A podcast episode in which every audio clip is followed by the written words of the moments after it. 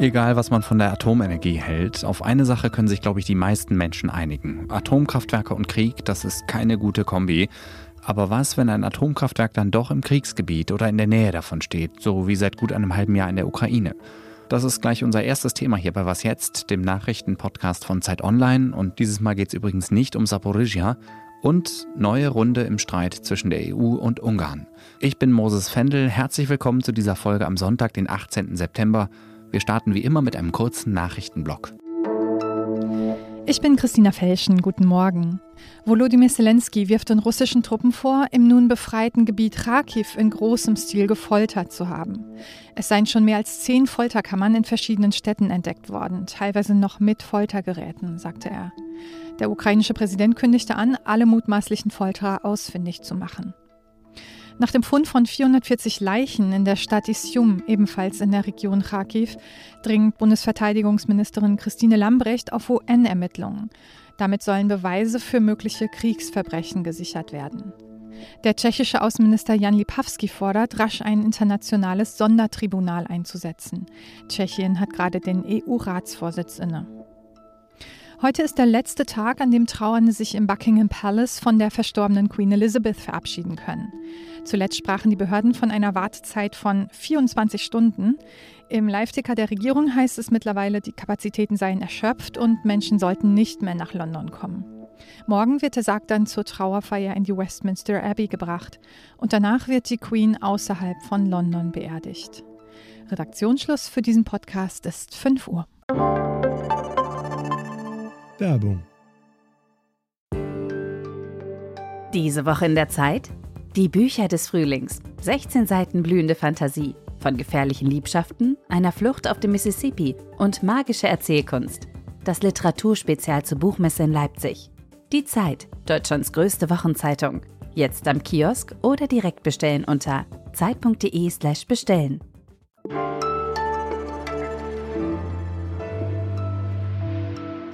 Noch nie gab es Schlachtfelder, auf denen um Atomkraftwerke gekämpft wurde. Nie zuvor war die technisch komplizierteste Apparatur, die Menschen jemals erfunden haben, dem Schrecken größtmöglicher Gewalt ausgesetzt. Zwei Sätze aus einer Reportage meines Kollegen Wolfgang Bauer, der dafür gut eine Woche lang in einem ukrainischen Atomkraftwerk und der dazugehörigen Stadt recherchiert hat. Und ich freue mich sehr, dass er zugesagt hat, mit mir über seine Recherche zu sprechen. Hallo Wolfgang. Hallo Moses. Nimm uns doch bitte erstmal kurz mit in Gedanken, wo genau warst du, um was für ein Kraftwerk handelt es sich? Ich war im Süden der Ukraine, dort, wo die, die große ukrainische Steppenlandschaft beginnt, im zweitgrößten Atomkraftwerk dieses Landes in Juschnu-Ukrainsk. Ist noch russisch, soll jetzt auf ukrainisch umbenannt werden und heißt schlicht und ergreifend südliche Ukraine. Unter was für Bedingungen konntet ihr in dem Kraftwerk recherchieren?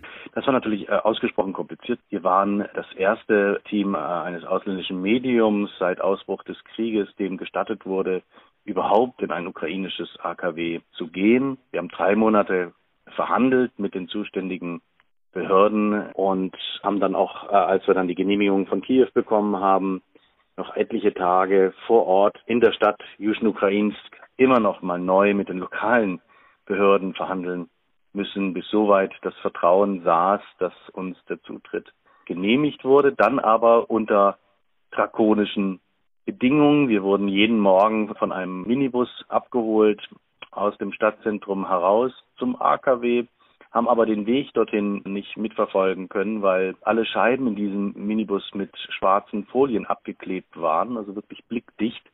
Und dann auch im AKW selber waren wir immer begleitet von einem Tross an Personen, Geheimdienstler, Vertreter des Werkschutzes, die bewaffnet waren. Ich war immer umgeben von fast einem Dutzend an an Menschen, aber Tag für Tag sind die Leute aufgetaut, Tag für Tag haben sie uns auch mehr vertraut und am Ende saß dann immer nur noch ein Aufpasser bei meinen Gesprächen dabei. Vom Atomkraftwerk Saporizhia wissen wir ja durch die Internationale Atomenergieorganisation, dass die Lage dort, Zitat, untragbar ist. Wie gefährlich ist denn die Lage rund um das AKW Južno-Ukrainsk? Die Russen hatten versucht, im März beide Kraftwerke gleichzeitig einzunehmen. Eine Panzerkolonne hat sich Richtung äh, auf den Weg gemacht. Die haben Erfolg gehabt, wie wir wissen. Die andere Kolonne hat sich auf den Weg gemacht nach Juschn-Ukrains und wurde dann nur 20 Kilometer vor der Stadt und vor dem Kraftwerk vernichtet. Seither wird die Anlage immer wieder in bedenklich niedriger Höhe von Langstreckenraketen der Russen überquert. Und da die Russen offenbar immer älteres Munitions- und Raketenmaterial benutzen, steigt natürlich mit jedem Kriegsmonat die Gefahr, dass es zu einer Fehlfunktion dieser Raketen kommt. Und das waren für mich immer sehr berührende Momente, äh, diesen Kraftwerksdirektor, der bisher äh, jahrelang immer verkauft hatte, wie sicher diese Anlage ist, den jetzt zu sehen, wie er um Worte rang, um dann zu sagen, dass er auch nicht weiß, was passiert, wenn so eine Rakete äh, von so einem Kaliber in einen ungünstigen Winkel auf so einen Reaktor auftritt. Jetzt gehört zu dem Kraftwerk ja wie üblich in der ehemaligen Sowjetunion auch eine kleine Stadt, eine sogenannte Atomstadt, die ja wahrscheinlich an sich schon ein spannender Mikrokosmos ist. Du bist da ja auch gewesen. Wie hast du die Stimmung in Južno-Ukrainsk Stadt erlebt? Ah, es war schon fast surreal. Wir denken ja, das ist so eine der gefährdetsten Orte der Welt gerade, direkt unter einem ukrainischen äh, Atommeiler zu wohnen. Tatsächlich aber ist es ein Ort, zu dem sich die Leute hinfliehen weil bislang auch tatsächlich noch keine Rakete in diesen Ort selbst eingeschlagen ist.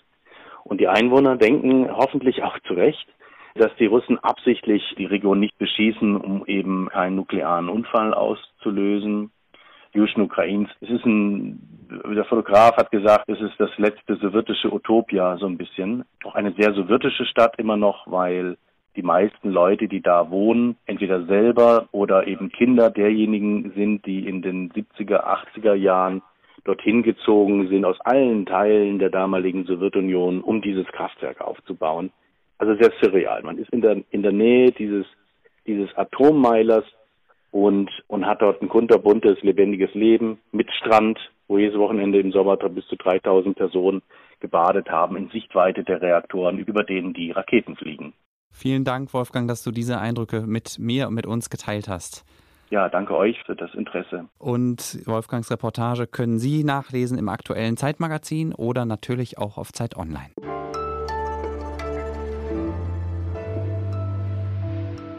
Alles außer Putzen. Ich bin ja wirklich kein großer Bastler, aber eine Idee lässt mich gerade nicht los. Inspiriert hat mich das windige Herbstwetter und als ich gestern zur Arbeit gefahren bin, habe ich auf dem Tempelhofer Feld in Berlin ganz viele bunte Drachen gesehen. Jetzt will ich mir selber einen basteln, aber ich weiß noch nicht so richtig wie. Das Internet ist natürlich voll mit Anleitungen. Man kann zum Beispiel einen aus einer Butterbrottüte basteln, aber ich habe noch nicht ganz verstanden, wie der fliegen soll. Andere Modelle bestehen aus einem kreuzförmigen Gestell aus zwei leichten Holzstäben, das mit Folie oder Packpapier bespannt wird. Das kann ich mir schon eher vorstellen. Aber vielleicht haben Sie ja eine idiotensichere Drachenbauanleitung für mich. Die können Sie mir gerne schicken an wasjetzt.zeit.de. Mein Sonntag wäre gerettet und der von meiner Tochter wahrscheinlich auch. Zum ersten Mal könnte die EU-Kommission heute den Mitgliedsländern vorschlagen, Ungarn Fördermittel aus dem gemeinsamen Haushalt zu kürzen und einzufrieren. Hintergrund sind die massiven Vorwürfe gegen Ungarn, zum Beispiel Korruption, aber auch Verstöße gegen die Pressefreiheit und Behinderung der Justiz. Erst vor drei Tagen hat das Europaparlament ja eine Resolution beschlossen, in der es Ungarn nicht mehr als vollwertige Demokratie anerkennt unser Brüssel-Korrespondent Ulrich Ladurner hilft mir jetzt, das besser zu verstehen. Hallo Uli. Ja, hallo. Um was für Gelder geht es denn da überhaupt und vor allem um wie viel? Ja, es geht da schon um sehr hohe Summen. Es sind Gelder aus dem Regionalstrukturfonds. Das es geht da schon um sehr, sehr viele Millionen, wenn nicht Milliarden über die Zeit. Das ist für äh, Ungarn eine wesentliche Einkommensquelle und das ist schon, wäre sehr schmerzhaft, wenn das gekürzt würde. Und was verspricht sich die EU von diesem Schritt? Naja, die EU hat ja schon seit langem ein großes Problem mit der Rechtsstaatentwicklung in, in Ungarn. Wir wissen sozusagen, dass Ministerpräsident Orban ja ein System aufgebaut hat, das man nur mal schwer als Demokratie bezeichnen kann. Das ist ein Problem und die EU versucht natürlich Druck auszuüben und es hat jetzt jahrelang gedauert. Es hat Gespräche gegeben, aber jetzt versucht man dann doch zu treffen, wo es wirklich wehtut, nämlich in der Brieftasche. Glaubst du denn, dass die ungarische Regierung sich davon beeindrucken lässt? Ich glaube, es werden zwei Dinge passieren. Zum einen wird Orban versuchen, auf Zeit zu spielen. Er hat angekündigt, dass er so eine Art Antikorruptionsbehörde schaffen wird. Aber ich glaube, das ist einfach nur die Augenauswischerei und er möchte auf Zeit spielen. Das ist das eine. Das zweite ist, Wenn die Kommission die Gelder kürzen möchte, braucht es dann die Zustimmung des Europäischen Rates und dann müssen mindestens 15 Länder zustimmen, die zusammen 65 Prozent der EU-Bevölkerung ausmachen. Ob diese Mehrheit zustande kommt, ist schwer zu sagen im Augenblick, weil natürlich Ungarn Freunde in der EU hat, bisher zum Beispiel die polnische Regierung.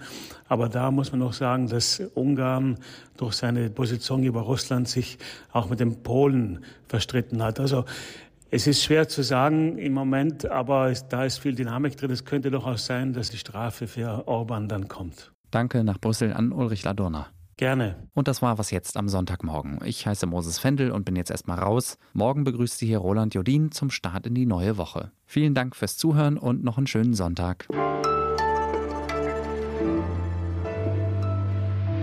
Ganz zum Schluss noch ein kurzer Werbeblock. Wolfgang Bauer schreibt nämlich nicht nur über die Ukraine, er kennt sich auch sehr gut aus in Afghanistan. Und um Afghanistan geht es auch in seinem neuen Buch, das vor wenigen Tagen erschienen ist. Es heißt Am Ende der Straße.